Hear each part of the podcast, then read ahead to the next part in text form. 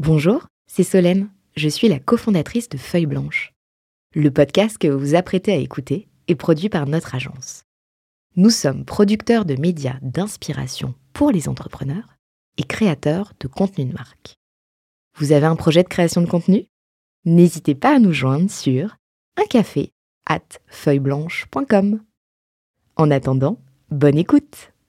Il y a un sujet qui est la notion d'accélérer. Et moi, c'est toujours une, une question bah, que je me pose aussi, hein, parce qu'aujourd'hui, je suis devenu investisseur euh, bah, chez 2050 avec Marie Eklund, et donc on se pose toujours aussi cette question, qui rejoint aussi la question du scale. hein. Tu parlais de la difficulté tout à l'heure de, de traduire le mot scale. mais enfin. Alors moi, ça me fait penser un peu à échevelé, du coup. Je sais pas si c'est bien, mais je... Oui, mais non, on va, s'habituer, on va s'habituer. Si tu, si tu trouves mieux, vas-y, mais Ouais, non, non, je non, pense qu'on je- n'a plus beaucoup de temps pour euh, trouver le mot. Euh, parce que les Canadiens, ils arrivent, les Québécois, ils sont là, ils sont juste derrière. Mais Celui-là, j'en ai croisé un tout à l'heure. Donc en fait, il y a la question d'accélérer. Alors, en fait, euh, cette question du scale, de l'accélération, etc., c'est une question qu'on se pose en tant qu'investisseur. On va mettre de l'argent dans une boîte. Et comme on prend du capital, il faut qu'elle grossisse parce qu'on partage le gâteau, c'est-à-dire la table de capitalisation, hein, les, pourcentages d'actions.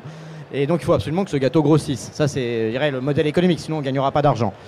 Malgré tout, on est aussi dans un sujet aujourd'hui où euh, je, je, fais toujours, je, je reprends le côté un peu parfois un peu euh, avocat du diable, mais, euh, mais on dit aussi qu'aujourd'hui, bah voilà, l'ultra-croissance ou la croissance à tout prix, growth at all cost, dans un monde fini, parce qu'on parle de ce fameux monde fini, hein, c'est l'accès aux matières premières, euh, et le transport, bah, c'est aussi euh, forcément, d'une certaine manière, une ressource finie, parce qu'il y a derrière, il y a des moyens de transport qui font appel aussi à des, à des fabrications industrielles, etc. Donc on est dans un, voilà, un référentiel fermé. Donc, est-ce que cette idée d'accélérer, qui est une nécessité économique, elle est compatible avec euh, cette nouvelle tendance Je sais que c'est un sujet qui te préoccupe, hein, cette question qu'on appelle de l'impact environnemental, social, etc. Euh, Complètement, c'est-à-dire qu'il faut voir ce que tu fais grandir. Euh, si déjà dans l'œuf, ton truc, il consomme ou il surconsomme des, ma- des matières premières ou bien des ressources rares de manière générale, ou bien il pollue, faut pas le, faut pas le faire grandir. Euh, et donc, euh, en revanche, si c'est a- quelque chose qui vient optimiser, Il y, a, il y a le sujet euh, éthique déjà par, par principe, et puis il y a le fait que si les ressources sont finies, à un moment, il y aura une fin à la capacité de grandir aussi d'un point de vue très pragmatique. Voilà, et donc en fait aujourd'hui la technologie permet d'aller inventer des modèles dans lesquels justement on fait une meilleure utilisation et on améliore notre environnement. Voilà, Blablacar aujourd'hui permet l'économie d'un million six cent mille tonnes de CO2 euh, par an. C'est plus que l'intégralité des émissions de CO2 de- du trafic routier d'une ville comme Paris. Donc on, compense intégralement la pollution euh, du trafic euh, routier de, Paris grâce à Blablacar.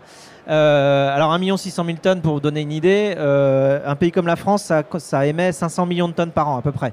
Donc 1,6 million de tonnes, c'est euh, 0,3%. C'est bien, mais enfin c'est vraiment qu'un début. Enfin, il faut, aller beaucoup plus loin. Mais n'empêche que plus Blablacar grandit, plus on diminue les émissions de CO2. Euh, pourquoi? Bah, Par un calcul simple, c'est qu'on on met plusieurs personnes dans une voiture au lieu d'en garder euh, une seule. Et il n'y a pas besoin, là, pour le coup, d'avoir fait euh, des grandes études pour comprendre qu'il vaut mieux deux personnes par voiture que deux voitures par personne. Enfin, je veux dire, au niveau environnemental, c'est juste ultra, ultra simple.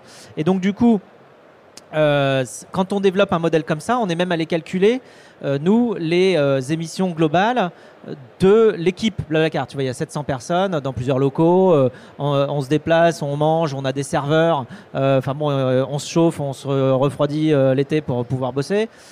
Donc tout ça, on l'a mis en équation et on a compté que tout ça, toute cette consommation-là, c'est 620 625 fois moins que les économies de CO2 que l'activité de Blablacar permet de, de- de générer dans le monde physique. Donc en fait, à chaque fois que Blablacar se développe de 1 de plus, on fait 624 euh, d'économies dehors d'un point de vue environnemental. Ça, tu peux le scaler parce que c'est quelque chose qui réduit les émissions. Après, tout ce qui va être euh, euh, économie circulaire aussi, ça va dans le même sens. La technologie nous permet aujourd'hui de massivement inventer des mécanismes dans lesquels on va réduire certaines pollutions. Bah, ça, il faut le scaler. Donc en fait, la technologie peut apporter des solutions comme ça, mais il faut vraiment se poser la question, effectivement, de la technologie qu'on invente et si elle, va être boulimique et euh, en fait démultiplier le problème, ou bien si elle va euh, faire partie de la solution. Alors là, on prenait l'exemple Blablacar, mais plus largement, et c'est l'objet hein, de cet ouvrage, pour accélérer, toi tu conseilles deux choses, simplifier, s'affirmer. Bah voilà, tu l'as dit. Bah, du coup, c'est très simple. Euh, mais autour de, de l'action performe, Oui.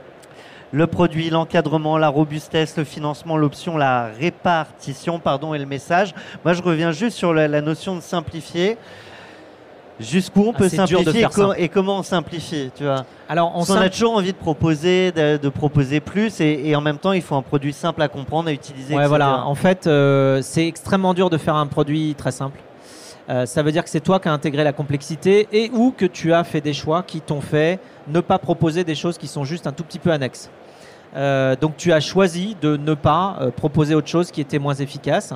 Euh, donc tu as choisi une forme de simplicité, y compris dans la compréhension de l'utilisation de ton service et, évidemment dans son utilisation elle-même. Euh, et, donc du coup, quand tu fais comme ça, tu peux aller plus loin parce que c'est plus facilement accepté, acceptable par tout le monde. Par contre, ça veut dire que des fois, c'est toi qui vas te coder, te, te- développer euh, la manière de gérer le côté complexe pour que pour le client ce soit facile. Et donc c'est le rôle justement de tes premiers clients qui vont t'expliquer dans leur parcours où est-ce que ça a été compliqué. Et ton rôle à toi, c'est de te demander si tu n'as pas une manière d'automatiser la résolution de la complexité qu'ils ont rencontrée.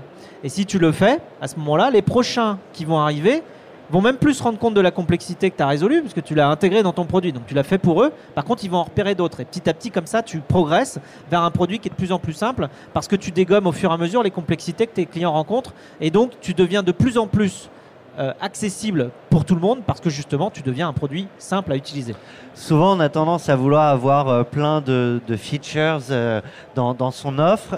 Typiquement, est-ce qu'il y en a que vous avez finalement décidé de squeezer, soit pas les mettre en, en ligne, soit à force Ouais, d'usage c'est une volonté d'exposition parfois parce que trop d'infos tu l'info. Donc en fait tu choisis plutôt parfois des, des features de, de- ou des, des informations de les mettre, mais peut-être plus en première lecture, mais en deuxième pour quelqu'un qui veut vraiment aller les chercher. Et donc là tu vois quelles sont les informations les plus importantes que euh, quelqu'un va vouloir aller euh, chercher quand il, quand il cherche un covoiturage. Donc tu lui mets les infos les plus importantes, puis après s'il veut aller creuser et s'il veut en avoir plus, bah, il peut toujours, mais c'est plus en première lecture. Donc c'est une question d'hierarchisation de l'exposition de l'information. En fait, Valérie. oui, ce ce que je comprends, ce que tu dis, c'est qu'il faut savoir donc quand même décider, garder le cap en fait sur euh, cette simplification. Est-ce que c'est facile de faire en sorte que tous les collaborateurs arrivent dans cette euh, vision-là? Tu arrives à, réunir tout le monde de cette idée de simplification? Ah bah ça, c'est un enjeu euh, de- d'explication. Euh, je pense que tout le monde a envie que le produit marche. Oui, ça forcément, ça devient un enjeu de euh, d'explication de la vision, de, stratégie pour y arriver, de, management. De, 'fin, donc ça, c'est, euh, je sais pas s'il y a une recette miracle à part euh, être le plus clair et explicatif possible euh, et argumenter sur pourquoi on fait comme ça ou pourquoi on fait pas comme ça. C'est-à-dire que embarquer tout le monde derrière des modifications de manière générale, ça demande beaucoup d'explications. Euh, parce que sinon on tombe dans un mode euh, euh, qui serait et qui est évidemment qui a jamais été compatible avec n'importe quelle époque mais qui encore aujourd'hui est d'autant plus incompatible qui serait d'aller imposer on fait comme ça et pas autrement sans expliquer. Et alors là évidemment personne ne suit.